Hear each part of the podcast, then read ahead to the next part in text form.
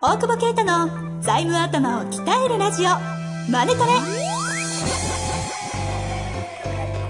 ビジネスにおいて欠かせない財務戦略ポッドキャスト「財務頭を鍛えるラジオマネトレ」では財務のスペシャリストである税理士の大久保啓太が経営者をはじめビジネスパーソンが知っておくべき財務やお金に関わる情報をちょっと辛辣ながらも分かりやすく解説します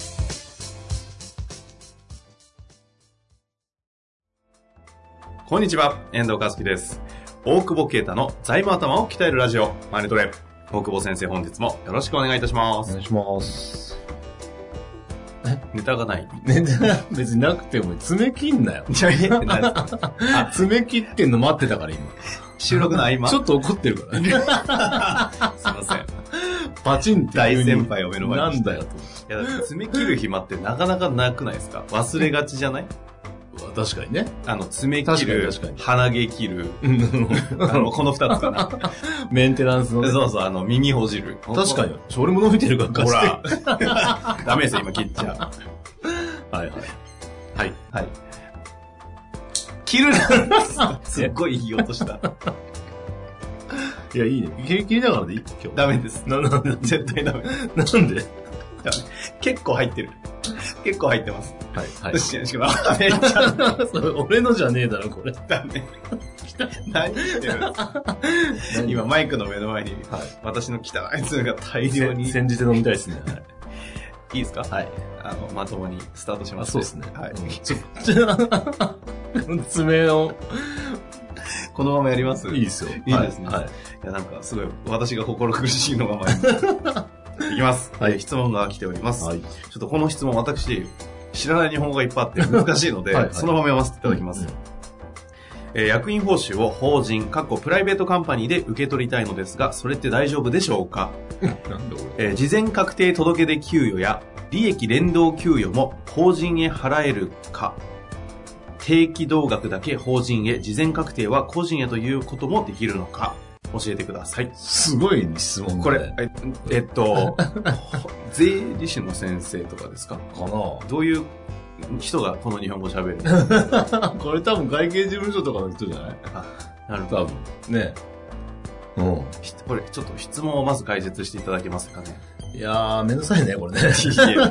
えっと、まずは、えっと、一個一個いこうか。はい。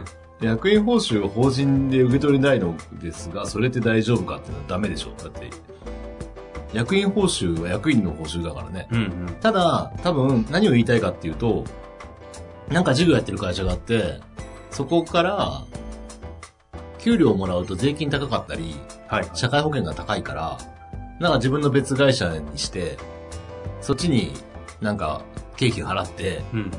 そっちにお金を入れて、でそっちで、なんか自分の好きな経費切って、会社によってはね、会社によっては、あの、自分のなんかプライベートな飲み代とか入れたら怒られる。はいまあ、会社って本当ダメか。あの、 ただわかんないね。業務に関係あるかないかあれだけど、まあ、はい。まあ、あるものしか経費しちゃダメですね。うんうんだけど、まあ、あ の、入れる人もいるじゃん。まあ、よ、良い子は真似しないでほしいけそうどで。すね。いや、よよくね、ちゃんとダメですよ。 まあ、それは解釈なんだけどね。はい。まあ、いいや。 ちょっとね、グレーはおいあの横に置きまして。ああああはい。で、えっ、と、だから、まあ、可能かどうかって言ったら可能なんじゃないか。ダメだって言ったけど、役員報酬じゃなくて、なんかその会社に業務委託費を払うみたいな、なんかその会社がやってればね。例えば、よくあるのは、その、ホールディングスとかだったら、はい。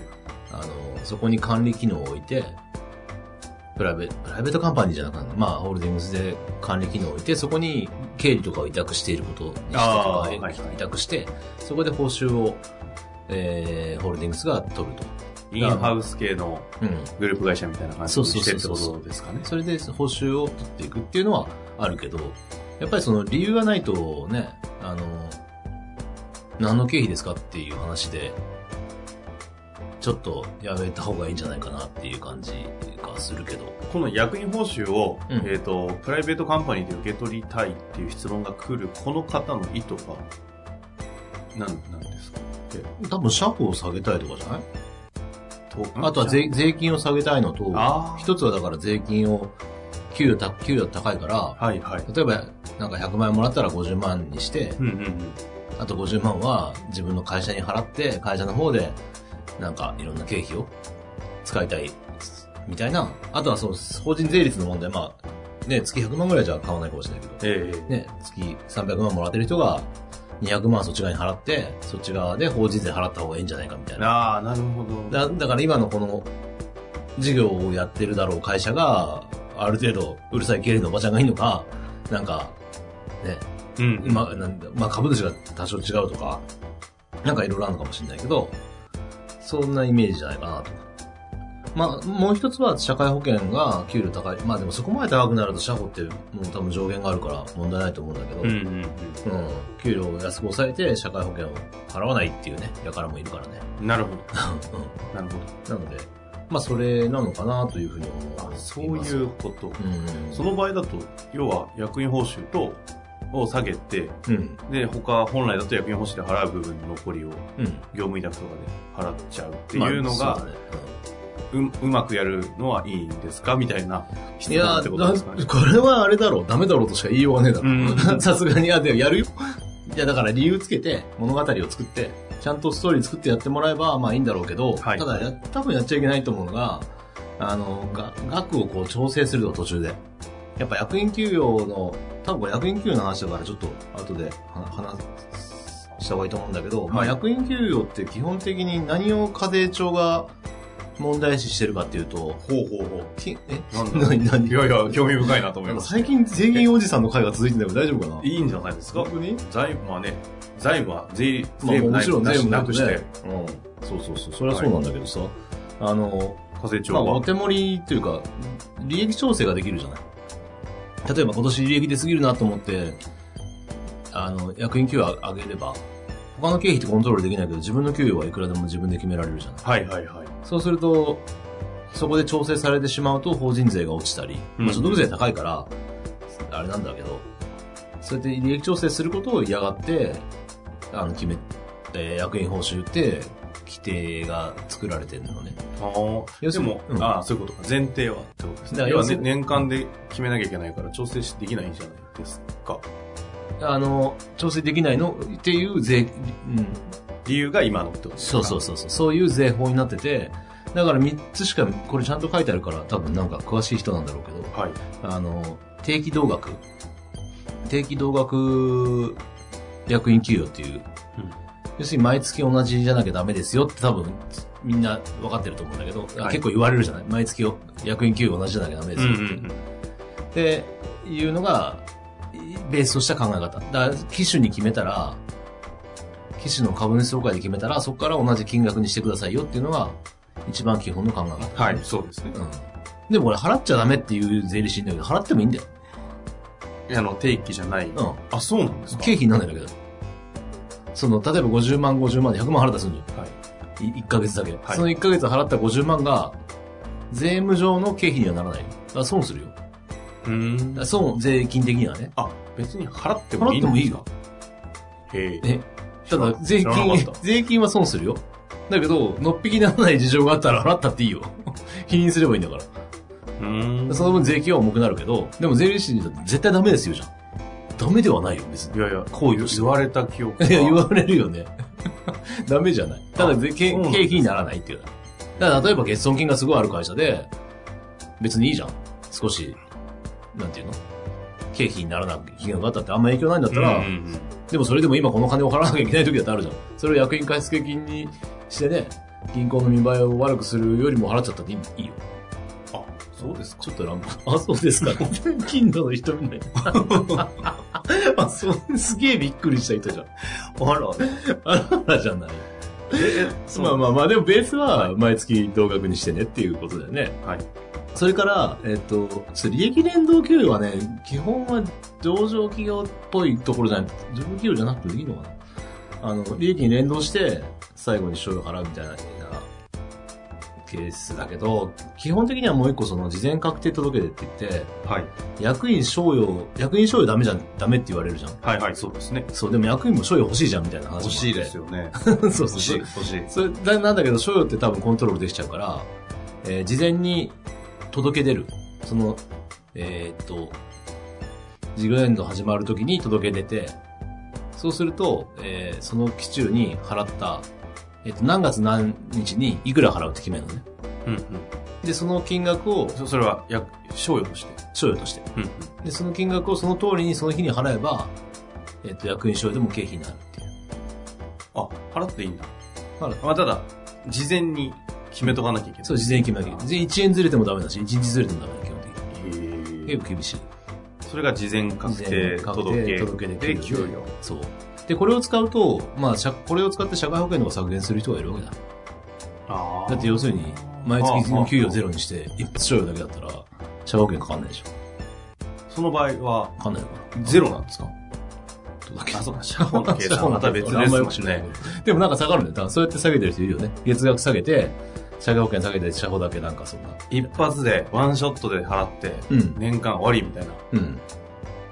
はあ、そういうことですかでもこれも別に、あの、えーっと、なんていうの初めに決めてるから、別にいいわけじゃん。うんうんうん。ガゼ上からしても、あまのあ、よあの計画通り。計画通りなんで、いいよねっていう。なるほどここの前提がある中で、えー、プライベートカンパニーというか、別の法人に、例えばじゃあもう年度末に利益で出出たからっつって、毎年、毎月の例えば管理費用50万の他に、なんか急に、ね、300万払いますとかは、多分、否認されるんじゃないかなという感じですあーまあ、その物語のというか、そのちゃんと実態との話だとは思うけど。なるほど、なるほど。っていうことで関す、関して言うと、僕がその立場だったら、うーんと、毎月定額、あるいは契約をちゃんと見直して、金額上げて、そのままずっと、例えば30万のやつが50万な、なんか理由がね、うんうんより業務が大変だから50万にしましたみたいな、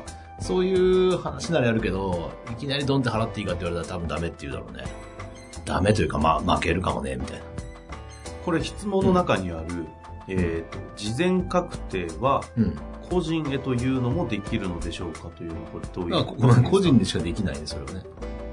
あ、そういうことか。事前確定を、あの、ん法人ですることもできるのかっていう、そうそうそう。前提のもとだの質か問ら全然、だから役員給与、そもそも前提として、だから役員給与として、この会社に払ってますよっていうのは難しいよね。なるほど、なるほど。うん。だから、例えばその会、今のそのメインの会社の役員を抜けて、そのオーナーカンパニーの方で、経営判断してコンサルフィーみたいなのとか、まあそういう、まあ、管理がそういう取り方とかもあるんだろうけど、なるほどですね。うんじゃあ、大枠いろいろ制度はあるんだけども、うんうんうえっん。と、基本的な考え方は基本国がちゃんと税金を役員からも取れるようにうんうん利益コントロールとかしてうまく調整できないような仕組みが国にはまずあってうん。うんうんうん。そうそうそう。でただとは言っても事前のふんちゃらみたいなのをやるとそうだね。賞与も払えるしうん。あとプラスで実は定期同額だけじゃなくて払うことも実はできてただ劇処理できないしみたいな話があるわけですね。そう。それで、あの、さあ、事前、まあ、その中でやってる中で、いろんな、もう見るけど、えーっと、例えば、俺、これはね、多分やアウトだと俺は思ってるんだけど、別になんか、えーっと、顧問料を A さんに払いますと。はい A, A 社に払いますと。で、全然関係ない第三者ね。で、A 社から、いくらか抜かれて、それが業、顧問料でまた個人に入ってきますみたいな。で、役員給与は10万円なんだけど、100万円 どっかに払って、おー90何万円が個人に入ってきて、それで、まあ、法人、あ所得税は節税できないけど、社会保険が節税できますよみたいなスキームがあったりするよね。これ全然大大っぴらじゃないよ。ただ見たことあるってだけで。まあ、本来は役役員給与として例えば払う100を100を、えっ、と、10万円だけ、毎月10万円の給与ですよって言って、会社から支払い報酬ではいはい90万顧問料払って、はいはいで、その、えー団体から、えー例えば80何万円が個人に返ってあきーそういうて、ことですね社会保険はだから10万円に対してみたいなことを見たりするけど、まあちょっとどうなのかなと思うよね。あーで、プラスその、えーそのケースで困っ、そのケースだったり、あと、賞与で社保削減してる時の定期同額給与が低い場合の問題点が、あの、退職金の計算の時に、実は出てきて、まあその、退職金計算する、あ退職金って何が言いたいかというと、最終の、えー月額報酬かける勤続年数かける功績倍率なのね。はい要。するにベースになるのが、そう確か2回前ぐらいあったと思うけど、ベースになるのは最終の月額の報酬なのよ。あの、退職、所得控除の話ではなくてじゃあ、ね、退職金の金額。金額のの話。算定。はい。要するに大きい、えっ、と、過剰に大きい退職金は否認されるから、うん。で、それを計算する根拠が、多くの場合、その算式になると。うん。そうすると、えその、今、算式もう一回だけいいえですかー最終月額報酬はいかける、かける。えー勤続年数ああ、じゃあ最後にもらった給与と、そう勤そうそう続年数ですね。かける、まあ、倍、なんかその功績によって、まあ3倍ぐらいまでうんうん。まあこれケースバイケースだから、はいあれなんだけど、すって考えたときに、 月額の報酬が低いでしょ、その人たちって。確かにね。そうすると、だから、それあをー引退何年か前に戻せばいいんだけうど、んうん。戻さない、あ、えっと、ごめん、これを理由に否認はされないよ。だけど、そうすると、課題じゃない退職金っていうのをちゃんと同業他社の同じようなやつで調べなきゃいけないから、結構大変な作業になると思うんだよね。そこで足元救われないようにした方がいいのかなっていうのは、最近思うけどね。 うん。いやいや、こしい。やめますか、もうすぐ。ま、片方分かったと思ったら、か別の制度を言われて、実はこっちがうまく機能しないとかそうっんだてよだから結構そういう意味。味ではむ難しいのはその俯瞰していろんな多方面で見ないと連動してますもんね。税金に関しても法人も個人も相続も贈与も全部分かってないとうん。税金だけに財務の中でもね中の税務に関しても片手落ちになっちゃうと結構痛い目見たりするから、なんかこのマネトレで知識が増えれば増えるほど、財務が分からなくなってくる。 難しさがどんどん混迷を極めていきますよね。すいませんいや、でも、そういうことなんです ね。いやもうねあんない100くらで回もも近いコンテンツあるんだな。 100回も近いのでだんだん何ねが事前確定届けで給与やらな。言ったことないよね ないですね。利益連動給与だな。知らないわ。ね。ねまあ、というわけで、はい経営者の方々もね、でも、はぁって話もあったと思います し、すい ませんね逆に知ってる方はね、うまくやってたりするんでしょうね。そうだねここの辺はね。そうだねこの辺のね、情報格差でうまくやってる人たちは本当に知ってますよね。知ってる。まあだからそれをどこまでリスクとのね、バランスを取れるかが勝負だと思うけどね。いいんだっつってやって足も使われてもしょうがないし、ん。その辺は慎重にやった方がいいかなと。しっかりね。悪いことやるときはね、やっぱね、 徹底的に取材 怖っ。 今ちょっと本気だった気がするね。まあでもね、財務を学ぶためには税務をしっかり学ばなきゃいけないことがね、最近よく分かってきましたので、皆さんもね、一緒にマネトレで学んでいきましょう。はい。 というわけで、本日もありがとうございました。ありがとうございます。本日の番組はいかがでしたか番組では大久保携帯の質問を受け付けておりますウェブ検索で「税理士カラーズと入力し検索結果に出てくるオフィシャルウェブサイトにアクセスその中のポッドキャストのバナーから質問フォームにご入力くださいまたオフィシャルウェブサイトでは無料メルマガも配信中ですぜひ遊びに来てくださいね